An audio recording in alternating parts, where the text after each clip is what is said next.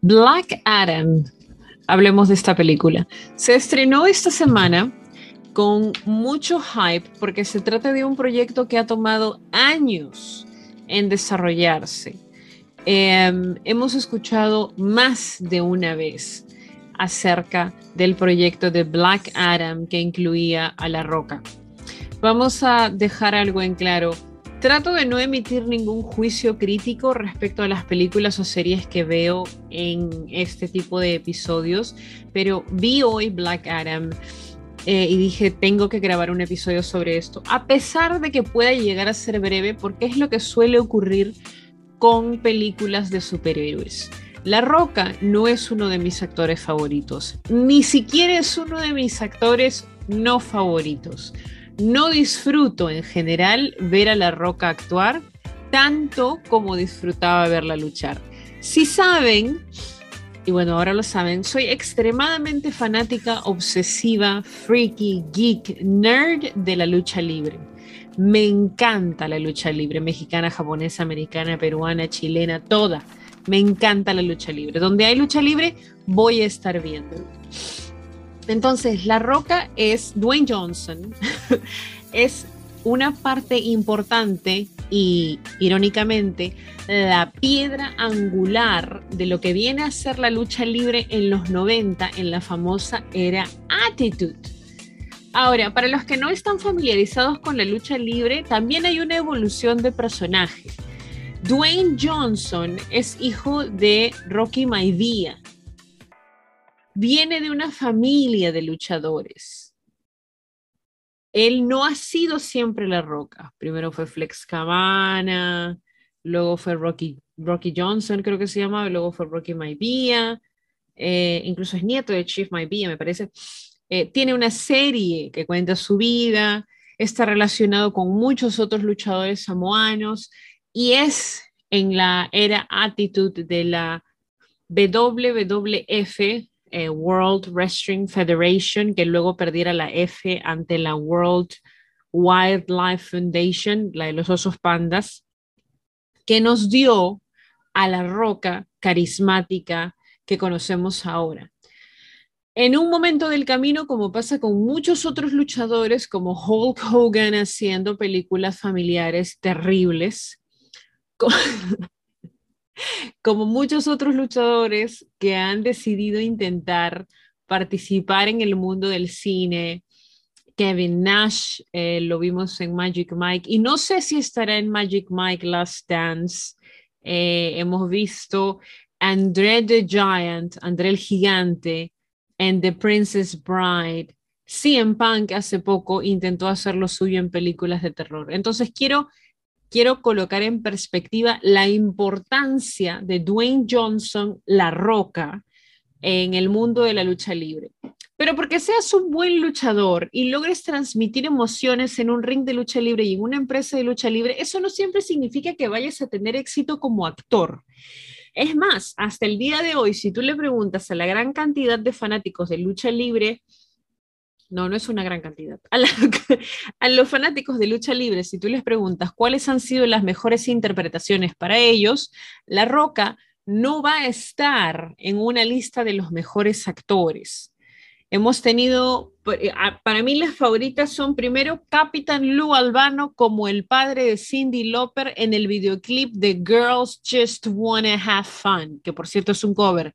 Capitán Lou Albano llamándole la atención a Cindy Lauper porque solamente quiere hacer fiesta en su casa, gran, gran momento, lo máximo, Capitán Lu Albano. Em, y de allí tengo que aceptar que me encanta la presentación como Gentle Giant de, de André el Gigante. Pero al igual como otros luchadores, pues La Roca se aleja de la lucha libre y decide entrar en lo que es la actuación. Y descubrimos algo muy importante, que La Roca no actúa.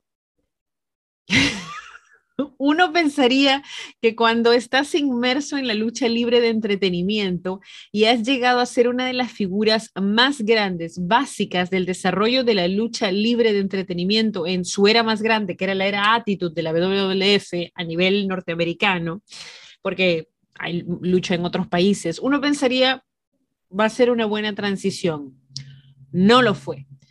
la gran parte de las películas en las cuales ha participado La Roca ha sido La Roca. Lo único que me parece que por ahí ha habido levantadas de cejas. Siempre hacía del hombre musculoso que se vestía de beige por alguna razón. Quiero que hagan este ejercicio. Quiero que busquen películas de La Roca y que las vean unos cuantos minutos hasta que aparece La Roca y cuenten en cuántas películas está vestido de beige. ¿Por qué? ¿Por qué siempre está vestido de beige? Parece que fuera el mismo personaje una y otra vez. Por favor, basta ya. Entonces, con esta eh, presentación de mi poco fanatismo y mi poco entusiasmo por la actuación de La Roca, no era una de las personas que esperaba algo de Black Adam. Me gustó Shazam, me gustó la presentación de, la familia de Shazam. Eh, si han visto en los cómics, no sé cómo spoilearlo no spoilearlo, pero hay varios niños involucrados. en el tema de Shazam, no es uno solo. Em, y la idea de tener a La Roca como Black Adam, que viene a ser el antivillano, el, el antihéroe, el antihéroe de los cómics de DC, creado por Otto Blinder y C.C. Berg, eh, el archienemigo de, de, Shazam y la némesis de la familia Marvel. La familia Marvel es un grupo de superhéroes que aparecen originalmente eh, por Fawcett Comics y que más tarde son adquiridos por DC Comics. Dato interesante, Capitán Marvel Jr. era el personaje favorito de historietas de Elvis Presley. Y si han visto la película de Elvis Presley, la última, la del 2022, que parece un viaje en ácido con Austin Butler, creo que es el, el actor, eh, van a ver que en una de las escenas iniciales, cuando Elvis está corriendo con sus amigos, buscando qué hacer, y llega hacia un templo pentecostal donde están cantando y él está expuesto por primera vez eh, de manera cercana a la música gospel afrodescendiente de la época en la que él creció, lleva colgado un rayo, un trueno distintivo del Capitán Marvel Jr., de la familia Shazam o la familia Marvel, porque era uno de sus historietas preferidas. Me encantó que hicieran ese guiño, la verdad, porque es uno de esos fun facts interesantes. Eh, a mí me gustó mucho Shazam. Eh, realmente espero que se presente la misma, la misma vibra para la escuela, porque recordemos que Shazam es un niño, y la familia Shazam o la familia Marvel son niños. Ahora, con el tiempo van a ir creciendo, pero en los cómics recordamos esto, es, es, un niño, no es un superhéroe que está preparado como un Tony Stark, como un Superman, como, no, ni siquiera como un Black Adam, porque estamos hablando de una historia completamente distinta. Ahora, vamos a la película. Qué manera de haber rajado de la roca. Pero bueno, eh, en 1945 es cuando Otto Binder y el dibujante C.C. Berg se unen para crear el personaje de Black Adam eh, en el cómic de The Marvel Family. Em, y ya les he detallado que no soy fan de la actuación de La Roca, así que iba con cero expectativas para esta película, cero total. Cosas interesantes que pudimos ver. Primero, la Roca actuando. Ok, vamos a, hacer algo. La, película dura dos horas cuatro minutos, que me parece un tiempo ideal. No le sobra, no le falta tiempo. Hay, hay momentos flojos como en cualquier película, pero recordemos que este tipo de películas, sean de lo que sean, de, quienes sean, eh, están hechas para entretener y no les podemos llamar eh, la atención. Nadie va a ver Black Adam esperando una pieza eh, suprema de cine con cinematografía inigualable. Eh, el reparto principal está encabezado por Dwayne Johnson y se encargan de recordártelo durante toda la película, porque obviamente es el personaje principal y me imagino, no sé los planes para más adelante, pero vienen enfrentamientos con personajes grandes como han habido en la historia de los cómics y también se están alejando bastante de los cómics. Em, Dwayne Johnson, Aldis Hodge, Pierce Brosnan. Pierce Brosnan. En serio, vamos, a hablar, vamos a hablar de él en un momento. El director es Jean Colt Serra. ¿De dónde lo hemos visto? De The Shallows, La Huérfana, House of Wax, Desconocido.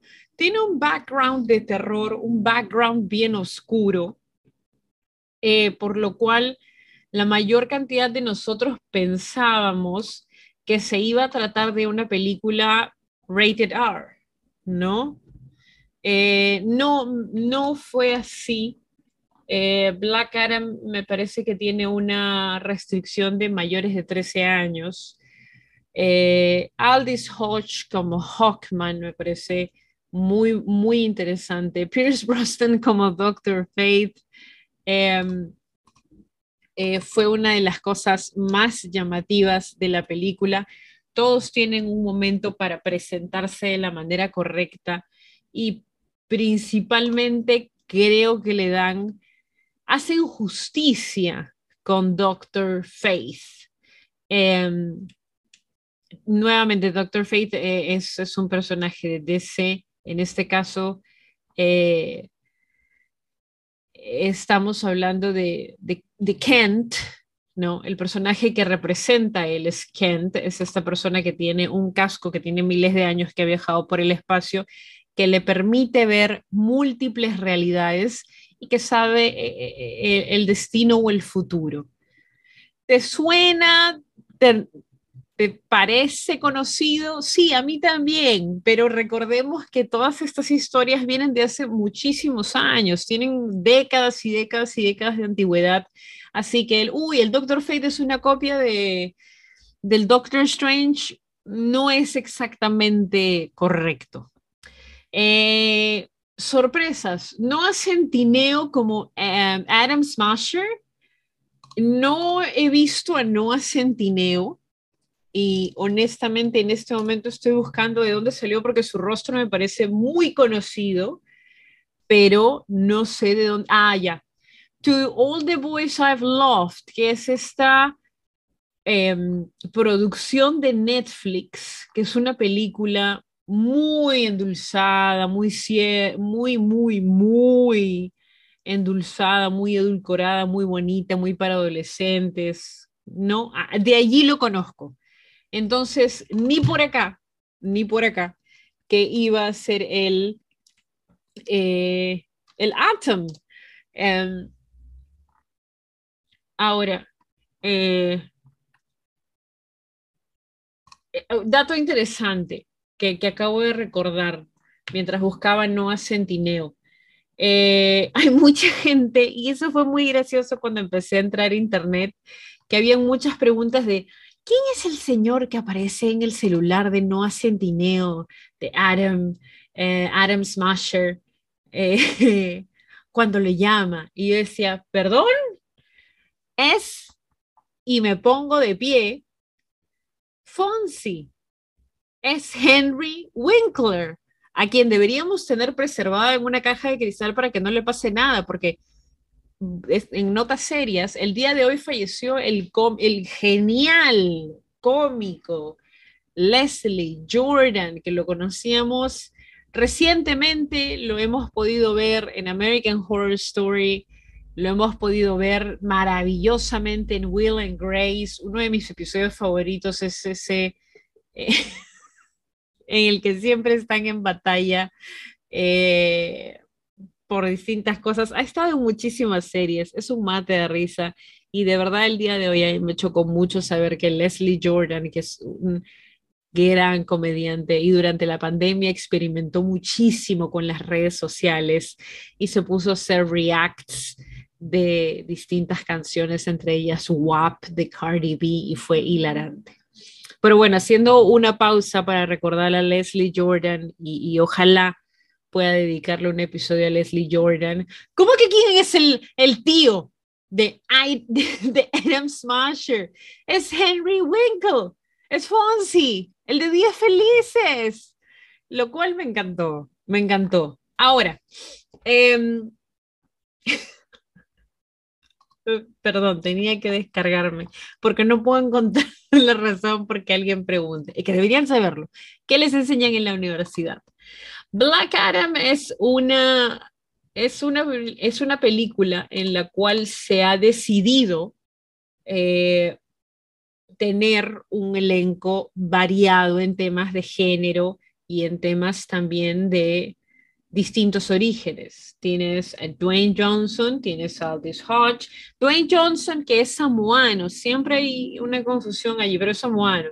Aldous Hodge como Hawkman, Pierce Brosnan, el 007, como Dr. Fate, Noah Centineo como Adam Smasher, Sarah Shahi como Adriana Thomas, Quintessa Swindle como Ciclón, que el efecto que han utilizado para los momentos de ciclón me parecen bellos de ver, de todas maneras. Yo sé que la película está hecha para resaltar el personaje de Black Adam, pero bien hecho, honestamente. Muy bueno. ¿Para qué? No se los voy a negar. Ahora, eh, ya hay un montón de spoilers, así que simplemente vamos para allá.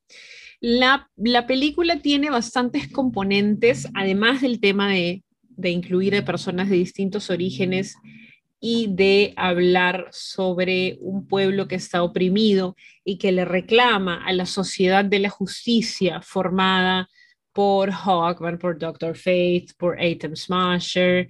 Y también podemos ver eh, a, espérenme su nombre, porque necesito el nombre correcto. No quiero decir alguna tontería, pero sé que es mi querida Paola Davis, a quien todavía no he tenido la oportunidad de, de, ver en, en esta película. Pero bueno, es Amanda Waller, es Amanda Waller. Em, es Amanda Waller, Viola Davis, y se hace presente nuevamente como un personaje muy fuerte. No he tenido la oportunidad de ver The Woman King o La Mujer Rey. Tampoco entiendo mucho la trama, pero voy a darle una oportunidad y prometo verla. ¿Por qué? Porque es Viola Davis. Viola Davis, hermana, es lo que quieras, por favor. Eh, Amanda Waller hace una aparición, es ella la que envía a la Sociedad de la Justicia eh, que tienen como su salón de la justicia, pero es la casa de Hawkman. Eh, y es allí donde empieza todo el tema. Como les comento, hay un pueblo, hay una ciudad abandonada, eh, que se siente abandonada, porque, vamos a ser honestos, siempre los superhéroes salvan Nueva York, salvan Washington, salvan Norteamérica, pero no salvan más allá. ¿No? Entonces ese es el, reclamo que hay por parte del pueblo, el hecho de que ellos necesitan un campeón y está el mito de que hace 5.000 años tuvieron un campeón. Ahora, ¿cómo se desenvuelve la historia del campeón Black Adam, que no se llama así hasta el final, sino que se llama la historia de, cómo llega a ser Black Adam? Es, eh, tiene muchos tintes al rey escorpión. Quizás es idea mía, quizás es porque es una de las películas... Eh, ¿Ustedes recuerdan el Rey Escorpión y cómo fue una de las primeras apariciones en, el cine de La Roca con este CGI extraño? No los estoy culpando, o sea, es un CGI, proto-CGI en el cual tenía la mitad del cuerpo de humano y la mitad del cuerpo de escorpión y tenía tenazas, era algo muy extraño. Eso fue el inicio de la roca en el cine. Eh, y ya luego pues salió el rey escorpión y, todo lo que tú quieras. Pero em, ah, vi ciertas similitudes, em, lo cual no está mal para nada. Eh, cosas que no entendía o que no llegué a entender fue el tema de la música. No sé si la música extra, es decir, me parece que sonó por, Perdón, tengo hipo. Me sonó por ahí Smashing Pumpkins. No sé. Eh, creo que ese es, es algo que, que, me hubiera gustado em, ver con más detalle o, poder analizar más o saber cómo fue que se eligieron las canciones o por qué se eligieron las canciones. Pero bueno, y Baby Come Back, que, que, que esa sí me gustó para el Comic Relief. De nuevo, nadie está buscando en una película de superiores que se haga un trabajo, una obra maestra, ¿no? Porque cuando quieres una película bien hecha y quieres algo que podrías llamar una obra maestra, te alejas del género de superhéroes a pesar de estar en él, como hemos visto en Logan, que es básicamente un western. Eh, es una película que se aleja de todo el tema de los superhéroes y va más que nada hacia el lado del western, como Joker, que no es una película de superhéroes llena de poderes y cosas este, difíciles de creer, sino que estamos hablando de un villano que se origina de lo peor que puede existir, la dejadez de la sociedad ante las personas con diagnósticos mentales. Entonces, eso es el, cine, entre comillas, de superhéroes que se aleja de lo clásico de los superhéroes. Pero este tipo de películas lo que hace es ponerlo en tu rostro para que sepas que hay un dios grande que se va a enfrentar a otro dios. Nuevamente, hay muchos spoilers aquí, y, no me arrepiento de ello. Hay una escena post-crédito. Es más, ya eh, Henry Cavill hizo el anuncio de que ha vuelto como Superman, lo cual nos ha devuelto la fe a todos en la vida, porque Henry Cavill no podía irse, pero volvió, ya lo anunció y tuvimos la oportunidad de verlo en la escena post-créditos en la cual Amanda Waller, mi querida Viola Davis, le dice a Black Adam que van a tener que eh, va a tener que quedarse en su ciudad como un preso y que si intenta salir puede mandar a personas de cualquier parte del universo a enfrentarlo. Entonces Black Adam le responde, no hay nadie en este planeta que pueda detenerme. Es correcto, por eso trae al kryptoniano que todos amamos. Y efectivamente aparece Henry Cavill con un traje muy brillante, ya sin bigotes ¿Se acuerdan del desastre del CGI del bigote que se le veía raro? Ya, olvidemos eso, no importa. Está de vuelta, está con nosotros. Em, yo veo las películas de superhéroes y de Marvel para divertirme, no para hacer una crítica cinematográfica, porque no lo, no lo sé. No lo sé, no, no he estudiado eso, no es algo que, de lo que yo esté muy empapada, pero esta película cumplió con entretenerme, con mantenerme pegada al asiento por muchos momentos interesantes, por disfrutar las escenas de, de, Cyclone eh, y todos estos momentos medio cámara lenta en los cuales había como huracanes alrededor, la tierna torpeza de Adam, que va con las tiernas torpezas de Henry Winkle eh, siendo Fons. Por cierto, no hace centineo a lo que era en, en, la, en, la, película de Netflix de To All the Boys I Love, acerca de la chica que le manda cartas a los chicos que ha amado. Ha crecido un montón, o sea, además de que Atom puede expandirse, pero no hace centineo, está enorme físicamente. La Roca siempre ha tenido un, un físico impecable. Pierce Brosnan, Doctor Faith, eh, creo que le hace justicia al personaje y además siempre es divertido ver al 007. El Hawkman eh, es un buen, este tipo de, de, de, personaje que va cabeza a cabeza contra el villano, que no quiere ser villano, que en realidad no es un villano, es un antihéroe, hasta que veamos qué es lo que pasa en el encuentro con Superman, porque recordemos que Black Adam es el enemigo de Shazam y tenemos una película pendiente de Shazam. Ya está la familia Marvel o la familia Shazam, porque no creo que se pueda llamar Marvel, formada en el universo cinematográfico de DC. Así que me sorprendió mucho. Creo que la mejor manera de disfrutar una película es yendo sin expectativas. Cuando esperas nada, es cuando te diviertes más. Em, nuevamente, me alegra que hayan logrado que La Roca encuentre un, punto en el cual está cómodo actuando, muy parecido a lo que pasó con Batista, con Drax, eh, este tema de la literalidad, de ser un hombre grande que no entiende el sarcasmo y cosas por el estilo. Y me parece que en este caso el Black Adam, eh, medio perdido en el mundo, eh, medio sin emociones y no expresivo, eh, y que está luchando por encontrar un lugar.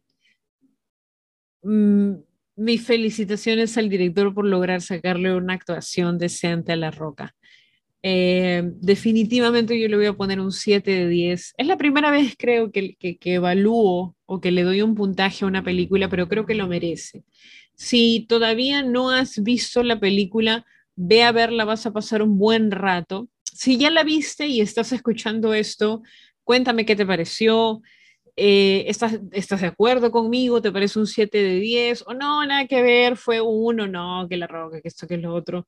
Y, y peleémonos, agarrémonos a golpes, tipo, tipo Hawkman y, y, Black Adam. Ah, vamos, agarrarnos a golpes entre todos para decidir quién tiene la razón. Tener la razón no sirve para nada. Pero Black Adam cumplió con su cometido demoró muchísimo, es un proyecto que estuvo en pausa por mucho tiempo. La Roca es productor porque al parecer hubo muchas complicaciones con el tema de la producción del cine, conseguir un director y todo, pero creo que es una película entretenida, como deberían ser las películas de superhéroes que nos recuerdan con nostalgia los cómics que leíamos y que nos recuerdan con nostalgia que el mundo de los superhéroes es para todos, no es solamente para niños, no los cómics no son solamente para niños, son para todo el que quiera leer. Los cómics son arte, el cine es arte y el cine de superhéroes también debería serlo.